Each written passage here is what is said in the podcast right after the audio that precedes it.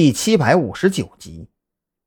不可思议，如此变态的学习能力，怎么可能籍籍无名呢？难道之前一直在扮猪吃老虎？鬼佬看着屏幕上不断变成灰色的肉鸡图标，心里却是掀起了惊涛骇浪。此时此刻。骑虎难下，用来形容他的处境，简直是最合适不过了。网络上的战争并没有硝烟，却要比有硝烟的战争更加残酷。双方你来我往的时候还不太明显，可一旦某一方出现颓势，想要扫除痕迹、完美撤离，简直是天方夜谭。鬼佬现在就是陷入了如此尴尬的境地。他根本无法分心去扫清痕迹撤出，唯一能做的就是用出十二分的实力，竭尽全力去尽可能拖延对方的破解速度，等待着对方露出下一个破绽。只可惜啊，徐志伟已经不再是那个刚出校园的毛头小子了，跟着特侦局也算是经历了几次大案要案，无论是心智还是意识。都不是鬼佬这种一门心思钻进技术里的老宅男所能够比拟的。加大数据流，再来一波垃圾文件堵塞网络，他快顶不住了。许志伟一边对着耳麦喊叫，双手在键盘上的动作却没有分毫的紊乱。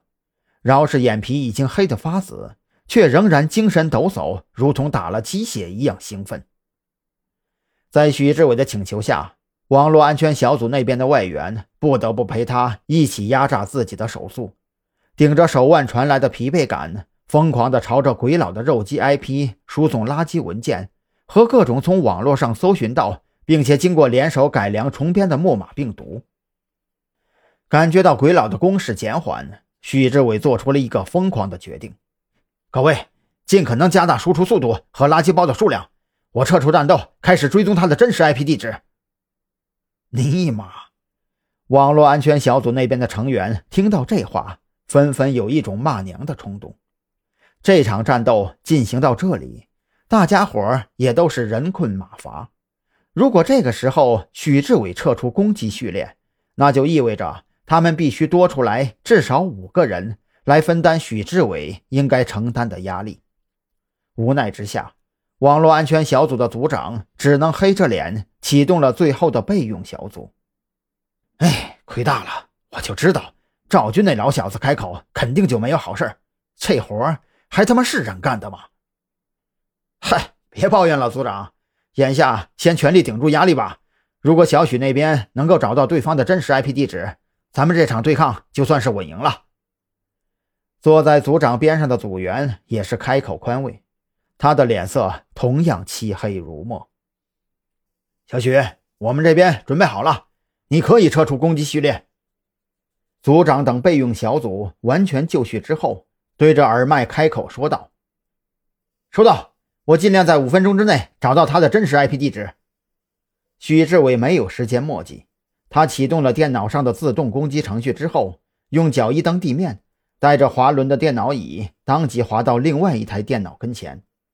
挥舞着因为长时间高频率敲击键盘而变得惨白缺血的手指，徐志伟忽略掉指尖每一次接触键盘带来的刺痛，迅速的在茫茫网络海洋中搜寻着那个黑客的真实 IP 地址。对方压力太大，我们顶不住五分钟，你最多还有三分钟。耳机里传来安全小组组长的声音，许志伟却仿佛根本没有听到，完全不受其干扰。按部就班的启动了相关程序，借助特侦局在相关方面享有的特权，很快就锁定了一个大概的范围。